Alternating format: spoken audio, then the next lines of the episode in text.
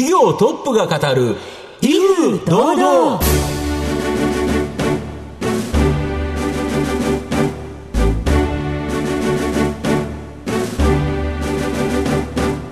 毎度相場の福の神こと藤本信之です。アシスタントの飯村美希です。この番組は巷で話題の気になる企業トップをお招きして番組の指揮者的役割である財産ネット企業調査部長藤本信之さんが独特のタクトさばきでゲストの人となりを楽しく奏でて紹介していく企業情報番組です。今週はですねここスタジオからすぐ近くのところに会社がある企業来ていただいております。はい。一体どんなお話が聞けるのでしょうか？どうぞ最後までお楽しみください。この番組は企業の情報システムのお困りごとをアウトソーシングで解決する IT サービスのトップランナーパシフィックネットの提供財産ネットの制作協力でお送りします。企業トップが語る威風堂々。それでは本日のゲストをご紹介します。証券コード4012東証スタンダード上場株式会社アクシス代表取締役社長執行役員小倉博文さんにお越しいただいています小倉さん本日どうぞよろしくお願いいたしますよろしくお願いします。ます株式会社アクシスは東京都港区のこのスタジオがある琴平タワーからも近いところに本社があります。金融分野を得意とするシステムインテグレーターで、主力のシステムインテグレーション事業において、各種業務アプリケーションやインフラシステムの設計、開発及び構築、運用保守業務などを行っています。また、クラウドサービス事業も手掛けている企業です。それでは小倉さんの方からも簡単に御社のことを教えてください。当社はシステムインテグレーション事業、一般的には SI 事業、そしてクラウドサービス等を行う IT サービス事業を行っています。SI 事業は特に金融機関のお客様が多いことが特徴でございます。SI 事業の約6割を占めております。これは当社が金融機関に関する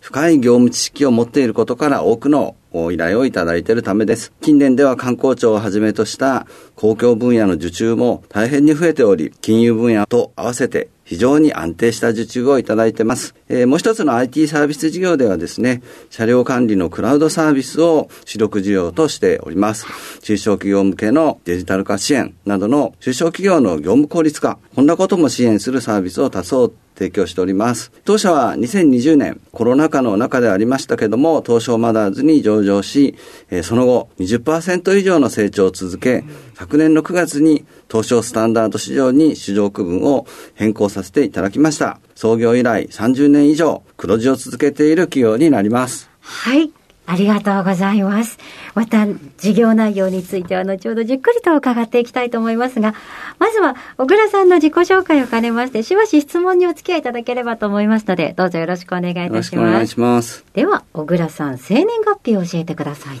1961年の12月13日、えー60歳になります。ご出身はどちらでしょうか？東京でございます。子供の頃はどのようなお子さんでしたか？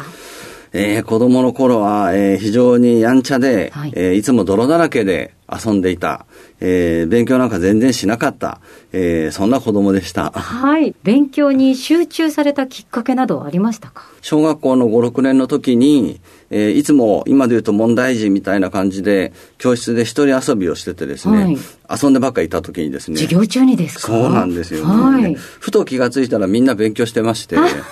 普通そうですよね。はい。で、その時になぜだか、あ、学校は勉強しに来るとこだったんだっていうことを初めて気がついて、それからちゃんと勉強するようになったっていう、まあ本当にちょっと変わった、あのー子供時代だったんだなっていうふうに思ってます。えー、その後、中学生、高校生と上がって、その後はいかがでしたか？まあ中学時代はあの学園祭なんかで、あのギターを弾いて、へー。えー人前でおグループとかじゃなくて一人で、えーえーエントリーしてやってたりとかですね、はい。またあの体操機械体操ですね。今でいう、まあ、あのそんなことをやって、えーいたっていうのが中学生時代になります。その後はご進学でしょうか？高校の方には、まあ、あの通常の通り都立小山台高校って、今年あの100周年はい。のあの高校なんですけども、そちらの方に、えー進学させていただきました結構な進学校ですよね。そうですね99%以上が大学に進学するっっていうような、そういう、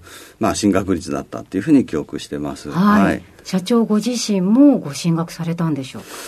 えー、私はですね、ちょっとあの、その、ちょうどそういう多感な時期っていうか、そういう時に、えー、非常に身近な方が、えー、突然亡くなられてですね、はいそのショックで人生どういうふうに生きていくべきなのかとかですね、人の生きていく理由とか、そんなことをなんか子供ながらにいろいろ考えてしまって、はいえー進学っていう道を選ばなかったんですね。もう大学に行く意味がちょっとわからなくなってしまう。そうなんです。はい。は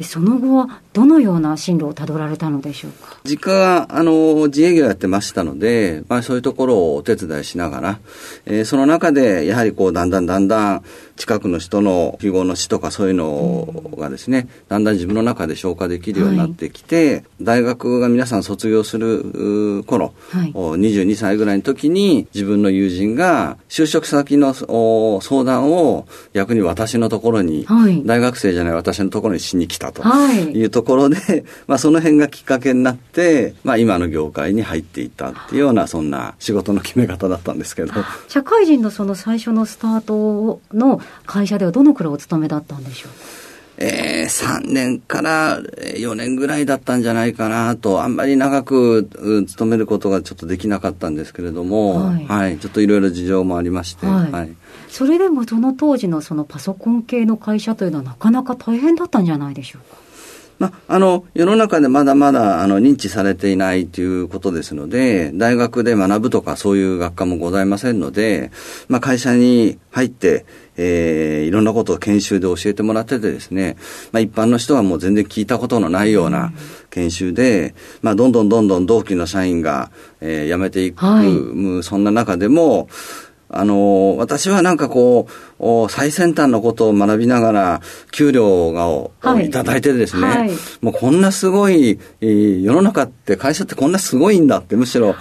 感心して、あの、最後までずっとやってたら、やっぱりちょっと向いていたのか、えー非常に高い評価をいただけるようになっていったっていうような、そういうような、うわあそうでしたか。学びの意欲があるっていうのは強いところですよね、はい、ありがとうございます。はい。その後現在の会社に至るきっかけは何でしょうか？最初に入った会社は非常に、えー労働状況がえー厳しくてですね、えー最終的に自分がそのプロジェクトのお運営の責任とかを取って26ぐらいの時でしたかね、はい。あのお退職をしまして、で次に入った会社で、えー若くしてあの役員等にはい。任命していただいてですね、で、それはあの、えーまだまだもう数名のちっちゃい会社ではあったんですけれども、まあ私としてはやっぱりしっかりと、こう、従業員のためにいい会社につをしていきたいっていう思いで、えー一生懸命勉強しながら、経営管理とかですね、勉強して、えー社内整備っていうのをいろいろ進めていたんですけれども、残念ながらそちらの会社さんはですね、社長の会社っていうね、はい。俗に言う、まあ、企業っていうようなところもあって、従業員のためにっていうよりも、まあ、自分たちが金が儲かればいいっていうような感じになったようで、うん。はい。まあ、これではやっぱり従業員のためにならない。えーまあ、それが非常に私としては当時真面目に感じてやってましたからショックで、はい。ええーもうこういううーまあ、コンピューター黎明期っていうのもあったんですけれども、お社員のための経営をするしっかりした、そういう会社を作りたいっていう、まあ、そういう思いで、えー起業をしたのが今の会社ということで、当時、あの、所属していた会社の社員は、まあ、あの、誰も、お引っ張ってきたりするようなことはせずに、はい、はい。もう、もう、お客、当時のお客様にも、えー当然設立することも言わず、はい。もうは、なんかこう、裸一貫で飛び出したみたいなな感じでですね、はい。そしたら、あの、当時は、あの、バブル崩壊の年ではい、仕事が何もなかったという、そんな、まあ、大変な船出だったというような、そんな状況になってます。はい。はい。そして現在に至ってくるということでございます。えー小倉さんの人となり、皆さんにはどのように伝わりましたでしょうか。後半では株式会社アクシスについてじっくりと伺います。企業トップが語る威風堂々。では後半です。藤本さんのタクトがどう冴え渡るのか、ゲストの小倉さんとの共演をお楽しみください。まあ、御社の主力ビジネスはシステムインテグレーション、いわゆる SI 事業だと思うんですけど、これ受託開発主体で、やっぱり受託開発だと他社との競争とかあるので、まあ、あの、利益率は低いケースが多いかなと思うんですけど、御社の売上高経常利益率は約10%と。明らかに同業他社に比べて高いんですけど、これなんでこんな高いんですか？これはあの、当社の創業期にも関連してるかなと思ってるんですけれども、うん、まあ、バブル崩壊直後の創業ということで、はいうん、えー、本当に堅実経営をして、うん、えー、黒字にしないとですね、うん、誰も助けてくれない、金融機関もお金貸してくれない、はい、まあ、そんな状況でしたので、必ずその収支黒字にするっていうことで、非常に細かい管理をして、プロジェクト収支を見ていたっていうのが、まあ、大きな理由かなっていうふうに思っております。で、自社製品のクラウドサービス、これどんな製品あるんですか？当社の、えー、リアルタイム運行管理の鬼太郎という、はい、サービスを、うん、提供しています、うん、えー、車両の位置情報とかですね、はい、急発進、急ブレーキなどの、うん、えー、運転品質の管理、うん。えー、安全指導、こんなこともするんですけれども、大、う、体、ん、今、市中に8000台以上の、車両の管理をさせていただいている。また、えー、直近では、えー、アルコールに関する規制等もございますので、うん、まあ、そういうものにも完全に対応しているような状況で、まあ、今後、いろいろ懸念されている労働時間の管理、こんなこともしっかり対応していく、まあ、そんなシステムになってます。これ、車ってあれですよね、営業者って何台か持ってたら、その管理を全部ちゃんと会社化して、担当者をつけて、日報とか書かなきゃいけないんですよね、法律で。はい、そうなんですね。運行管理っていうもの、うん、これについては、やはり非常に厳しいもの、またアルコールのですね、飲酒運転、まあ、これもそうですし。だからあれですよね、乗った時に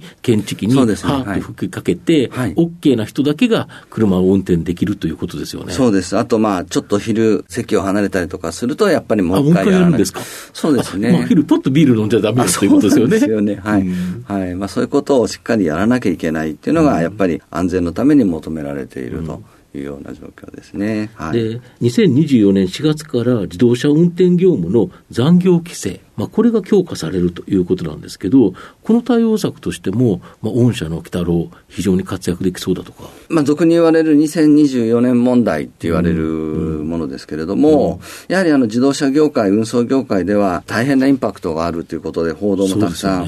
出ておりまして、ねうん、まあ、管理も、少々複雑になってくるということですので、はい、まさにこう、当社のようなサービスをベースに、うん、えー、管理していくということが、非常に効率率のいいものになってきますので、当社にとっては、えー、追い風になっていくのかなということで、こういうサービスについても、えー、今提供予定を進めているというような状況になってます。なるほど。はい、手作業で管理してたら大変ですもんね。そうですね。運送してる時間だけじゃなくて、はい、そもそもそれに関わる準備作業とか、はいはい、そういうところとかですね。帰ってきてから日報を書けって言われたって。その時間も。めんどくさいですよね。えー、その時間も、うん、要は労働時間に入れないといけないし、荷待ちとかですね、いろんな問題も今あるんですね。これが御社のシステムを使うと、割と簡単、簡便にできるということですね。はい、あのー、まあ、今ちょうどその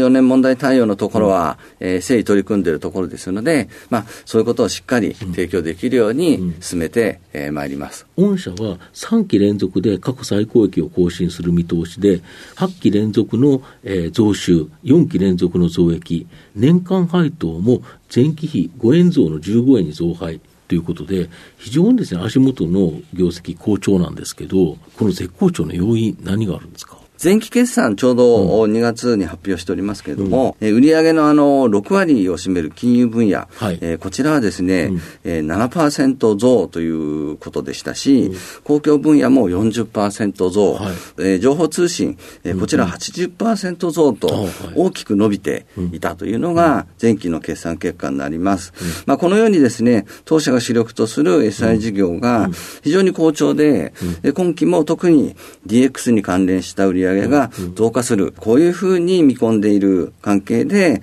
まあ、今年の業績については非常に好調。クラウドサービスもコロナの終焉にあたってですね、引き合いも増加している。まあ、こういうことが背景でこのような予測を出させていただいているというような状況です。御社の今後の成長を引っ張るもの、改めて教えていただきたいんですか。IT、ね、量子コンピューター、こんなものも今よく話題に出ます。はい、えー、大幅な性能アップっていうのもありますし、通信速度、帯域の増加、まあ、こんなことを背景にですね、今後も大きくデジタル化、えー、社会の中で進んでいくと思ってます。これによって、当社のような SI 事業、うん、または IT サービス、クラウドサービス、うん、これもますます需要が増大すると思っております。えー、また AI 技術ですね、これも非常に注目されておりますけれども、結局活用して企業や個人が使っていくのにはですね、当社のような SI、えー、この力が必要です。またサービス、これも必要になってきます。これらの点合わせてですね、どんどんどんどん、えー、事業は拡大していく、当社も積極的にこれに対応していくサービスを展開していく、えー、そういうふうに考えております。まあ、これらが、えー、当社の事業をこの先も長きにわたって牽引していく、まあ、そういうものだというふうに考えてます。はい。では藤本さん最後の質問をお願いいたします。あなたの心に残る四字熟語を教えていただきたいんですが。公平無視っていう言葉、えー、これを昔から大切にしております。はい。それはなぜでしょうか？あの、社会に出るくらいになってからですね、うん、やはりその自分の考え、自分の考えで物事を進めていくっていうのは、非常にこう自分のエゴを出すだけでですね、うん、みんなのためにならない。社会に出てったからには、みんなのため、えー、そういうことをやっていきたい。えー、リーダーシップを取る上でも、自分を中心に持ってくるのではなくて、みんなのため、かつ、それを公平にやる。このことが非常に大事だっていうふうに思ってまして、まあ、公平無視。っていうことを昔から心に持って仕事を取り組んできたというふうに思ってます。はい。ありがとうございます。改めまして本日のゲストは、証券コード4012東証スタンダード上場株式会社アクシス代表取締役社長執行役員小倉博文さんでした。小倉さんありがとうございました。ありがとうございました。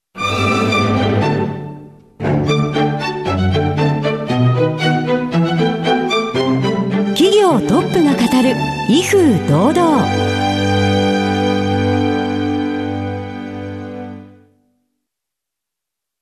企業の情報システムのお困りごとをアウトソーシングで解決する IT サービスのトップランナー。東証スタンダード証券コード3021パシフィックネットはパソコンの導入、運用管理、クラウドサービスからデータ消去、適正処理までサブスクリプションで企業の IT 部門を強力にバックアップする信頼のパートナーです。取引実績1万5000社以上。東証スタンダード証券コード3021パシフィックネットにご注目ください。お送りしてきました企業トップが語る威風堂々そろそろお別れのお時間です今日のゲストは株式会社アクシス代表取締役社長執行役員小倉博文さんでした。そして小倉さんの選ばれました四字熟語は公平無視でございました。もうご起業のきっかけがこの公平無視という言葉にぴったりですよね。そうですよね。自分が経験したことこれをうまく活用して起業された。いう形ですよね。はい、えー、ぜひ振り返ってもお聞きいただければと思います。ラジコのタイムフリーやポッドキャストをどうぞご活用ください。それではここまでのお相手は？藤本信之と飯村美希でお送りしました。次回のこの時間まで。ほなさいなら。この番組は企業の情報システムのお困りごとをアウトソーシングで解決する IT サービスのトップランナーパシフィックネットの提供財産ネットの制作協力でお送りしました。